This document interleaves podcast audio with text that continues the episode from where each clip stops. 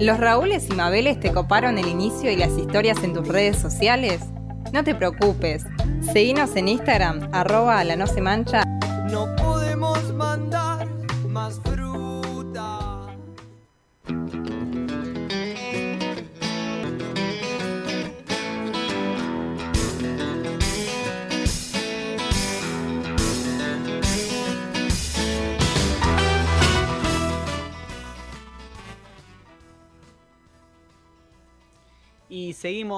Al aire de, Radio Estación Sur.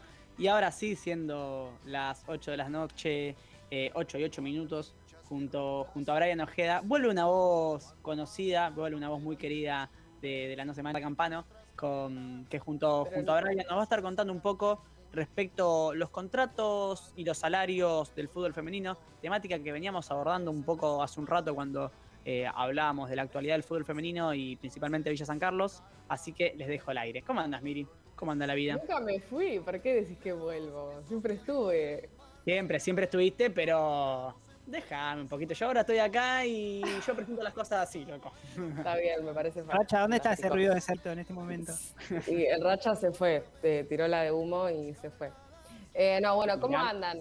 Contenta yo de, de estar acá acompañándoles, al menos esta eh, me permite la cursada virtual. Bueno, como decía Feli, vamos a estar hablando un poco de, esto, de contratos, de, salarios de jugadoras, algo que ya quizás con cierta frecuencia acá en la No Semana. Llegamos con los tiempos y el productor no nos empieza a apurar. Eh, también la idea es poder eh, abordar algo que creo que no hemos discutido con, tanta profundidad eh, y que creo que merece, digo, a raíz de algunas cosas que estuve leyendo, po- poder discutir, que tiene que ver con la federalización del fútbol femenino y cuánto falta, digo, para que hablamos, Dina, y me parece que tenemos que hablar de un fútbol que es semiprofesional en la provincia de Buenos Aires, particularmente porque para que el fútbol sea semiprofesional en la Argentina falta muchísimo. Así que bueno, de eso vamos a estar hablando también. Así que nada, le, tiro primero la, pelota a Bray que, va a estar abriendo la, temática y, después eh, le, le meto un, un rato más. Sí, ahí como decía Mir, la verdad que el fútbol se centra en lo que es Buenos Aires nada más, tomando en cuenta los datos de la AFA que incluyen la categoría A, B y C. De momento hay 570 jugadoras inscritas que firman planilla de AFA, de las cuales hasta 2020 solo 200 cobraban un sueldo y contaban con obra social. Todavía no hay datos de este año, el 2021, pero Néstor Fabri, dirigente y coordinador de fútbol femenino, afirma que ya hay 300 jugadoras que cuentan con eh, contratos profesionales.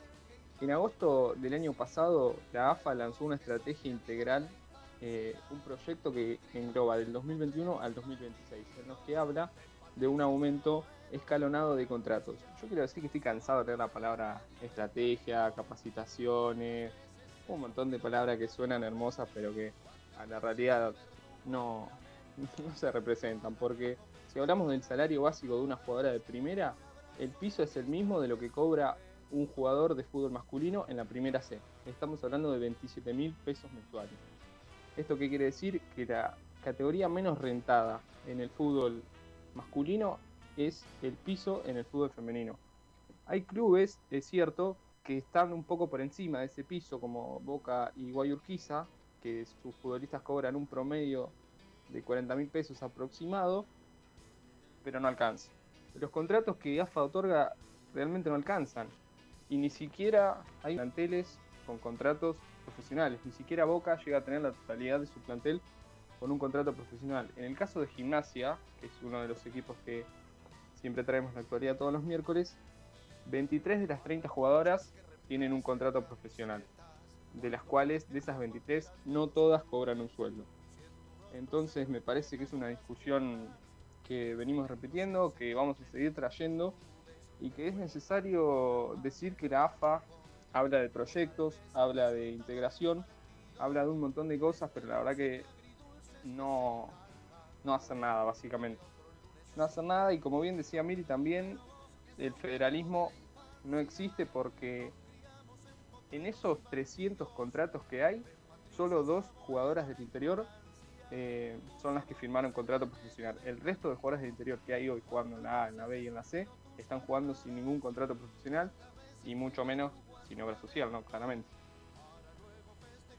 Sí, en, relación a esto que, que dice Brian, me parece también interesante, bueno, que también podamos rever qué es un contrato profesional, ¿no? Porque de repente quizás celebramos el hecho de que algunos, club, algunos clubes tengan, digo, a sus jugadoras profesionalizadas o semi-profesionalizadas, y sin embargo muchas veces ese contrato no necesariamente implica que reciben una remuneración por el trabajo que realizan. Entonces, volvemos a, a una digo, si la profesionalización apunta a que las mujeres puedan dedicarse al fútbol como trabajo, como profesión, que no tengan que hacer otros trabajos, además de que seguramente están eh, en sus casas, porque sabemos que a nosotras las mujeres no, no se nos retribuye un trabajo que, que, hacemos y que es absolutamente invisibilizado y que es el trabajo que hace a las tareas del hogar. Y sin embargo, hay mujeres que más allá de tener un contrato o estar ligadas al club por un contrato profesional, no cobran un salario o ese salario prácticamente no alcanza ni siquiera para poder pagar los viáticos para ir a entrenar y, otras eh, cuestiones que, me parece que, son básicas.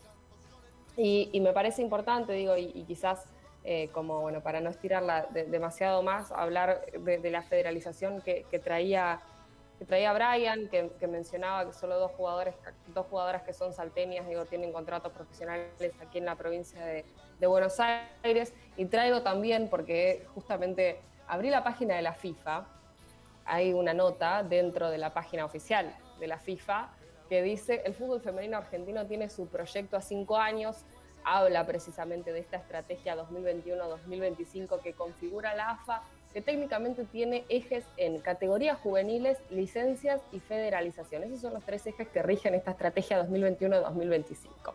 Les comento cuáles son los puntos de 2021. Dice que los clubes de primera A deben registrar al menos 12 contratos profesionales. Teniendo en cuenta los 300 contratos profesionales de los que hablaba, eh, de los que hablaba Brian, me parece que estaríamos, eh, que se ha llegado al número de 12 contratos profesionales en, en, este escalonamiento que propone la AFA, que me parece que de cualquier manera no alcanza para que eh, pensemos en, en un fútbol igualitario. Y después aparecen acá los puntos que donde estamos, me parece que bastante más lejos hablan de hacer, de, de, que todos los clubes tienen que tener una división reserva sub-19. Hoy no todos los clubes tienen una división reserva, no todos los clubes cuentan con, ni siquiera, la mayoría de los clubes no tiene divisiones inferiores en fútbol femenino.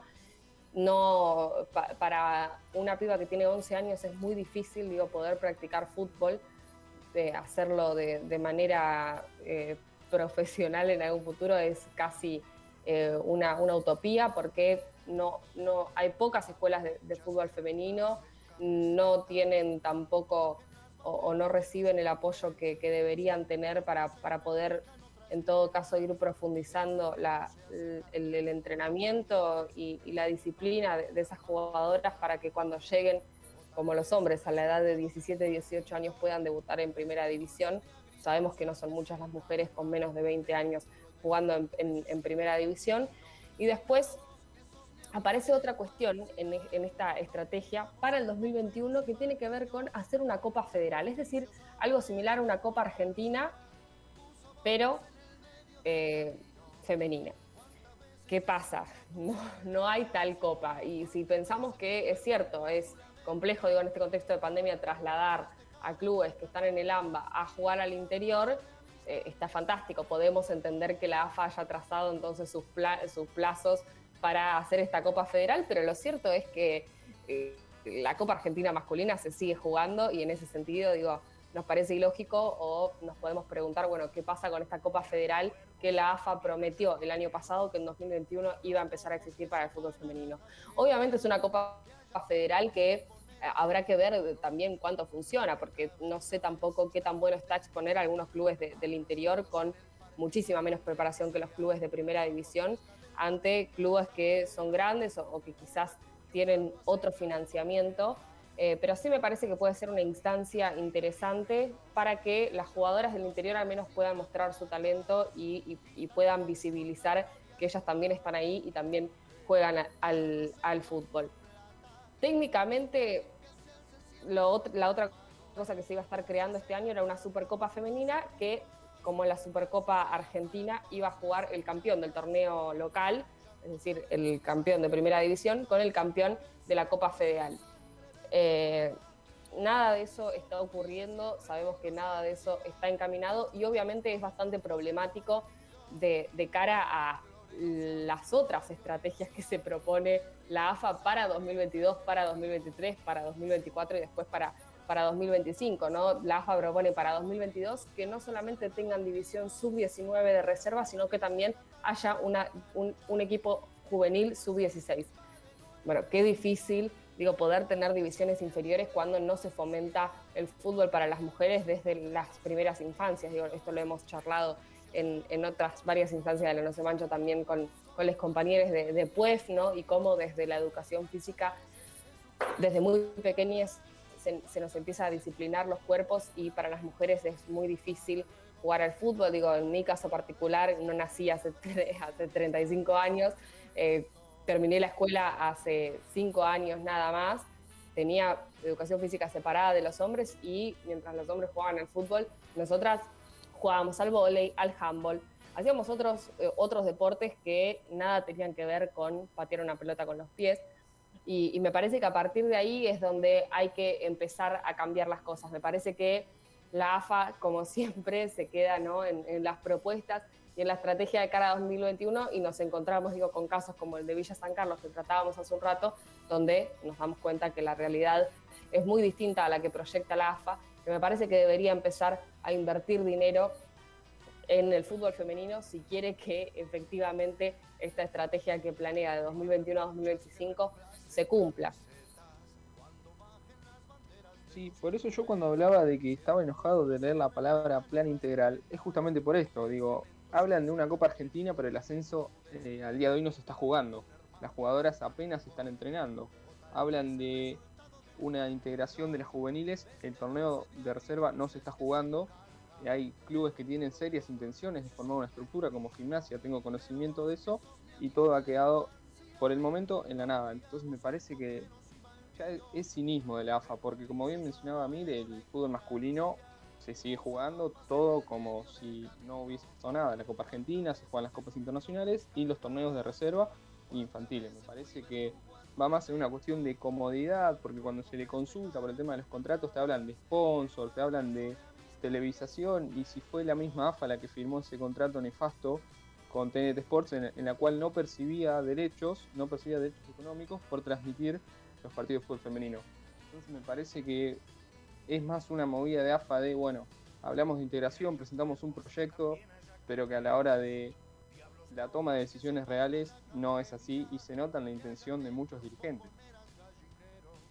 Sí, y, en relación a esto, digo, algunos datos precisos. Hoy el torneo semiprofesional tiene 19 equipos, ¿no? Con los ascensos de Español y Comunicaciones. El único equipo que es del interior, el único equipo que no es de la provincia de Buenos Aires, es Rosario Central. Eh, que además eh, eh, dicen las, las, malas lenguas que, hizo su aporte económico a la AFA para poder participar del torneo de, primera división, es algo que ha denunciado Maca Sánchez en, su momento. Otros clubes de, del interior no tienen la posibilidad de estar. Ahora se ha invitado, entiendo, a Newell's Old Boys para que esté en la categoría primera C.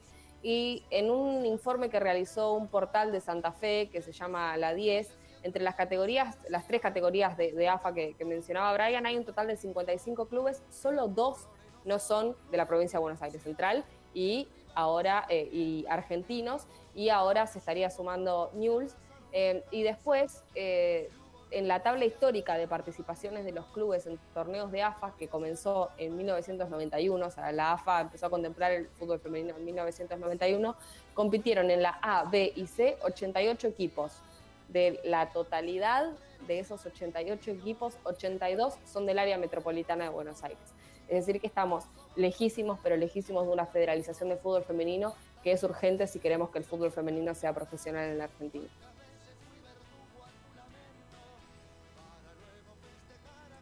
Yo quizás corriendo un poquito eh, la pelota, me, me, parecía importante no mencionar las cuestiones de los espacios de, de conducción dentro de la AFA, ¿no? que, que muchísimas veces lo, lo, mencionamos. De hecho, eh, es algo que, habitualmente decimos acá. Y que lo, lo, los, los, rangos en los clubes, más allá de, de Banfield, que tiene, que tiene una presidenta, eh, siguen siendo absolutamente todos varones. Y qué difícil que va a ser poder poner eso en discusión cuando las voces que siguen estando siguen siendo, bueno, cuando las voces que no están en realidad son las de las compañeras. Volviendo a traer un poco la situación de, de Villa San Carlos, cuando no se toman estas decisiones, lo que ocurre es esto, que un equipo profesional, que supuestamente es profesional, ¿no? Eh, en vez de estar concentrando para jugar el fin de semana la pelota, eh, tiene que estar pensando en cómo carajo consigue 70 lucas para pagar eh, un pasaje de Bondi y posiblemente la estadía en Rosario.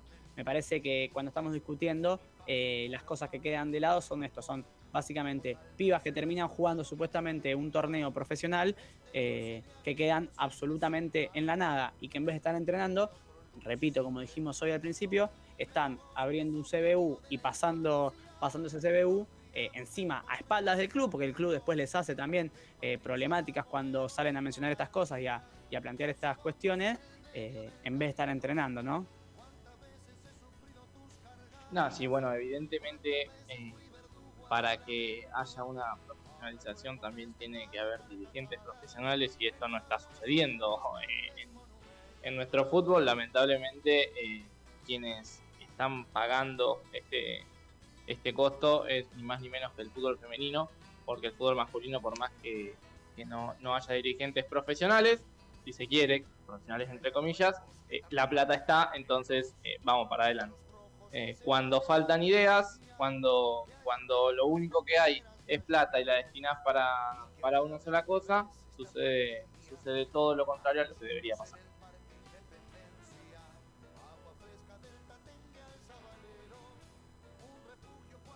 Sí, no, eh, eso para cerrar coincido digo, con, el análisis que, realizan, me parece que es súper urgente eh, que, empecemos a, o que las mujeres podamos tener espacios de, decisión en, en, los espacios de decisión, valga la redundancia, como, como es la AFA en, en este caso particular y como son también los clubes. Hoy la realidad es que hay mujeres en varias comisiones directivas, eso no quiere decir que tengan lugares de, demasiado poder, sí es obviamente un avance, eh, sin embargo me parece que también falta mucho eh, para que más allá de ocupar esos espacios las mujeres tengan poder real de, decisión en lo que hace a la política del club y ni hablar a la política de la Asociación del Fútbol Argentino.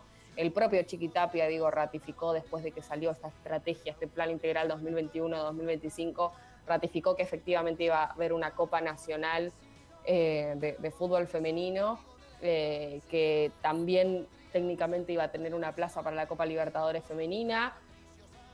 No hay novedades de eso, así que bueno, me parece también importante desde este espacio exigir que eso efectivamente suceda y que los clubes del interior tengan un lugar, que los clubes comiencen o empiecen a hacer el mismo trabajo que hacen con las divisiones inferiores masculinas. Sé, eh, porque conozco a, por San Lorenzo de Almagro, por ejemplo, bueno, me parece que también es momento de que los clubes pongan el ojo en, el interior y, puedan empezar a darle la, oportunidad a, aquellas personas que, nacen en, las provincias de, nuestro país y que sueñan con jugar a la pelota y que porque son mujeres tienen bastantes dificultades para hacerlo. Exactamente, exactamente, concuerdo Miri. Bueno, la reflexión final entonces podría ser que, las mujeres eh, reclaman poder de decisión en los espacios de decisión, ni más ni menos que eso. Vamos a un breve corte y después seguimos con más No se mancha.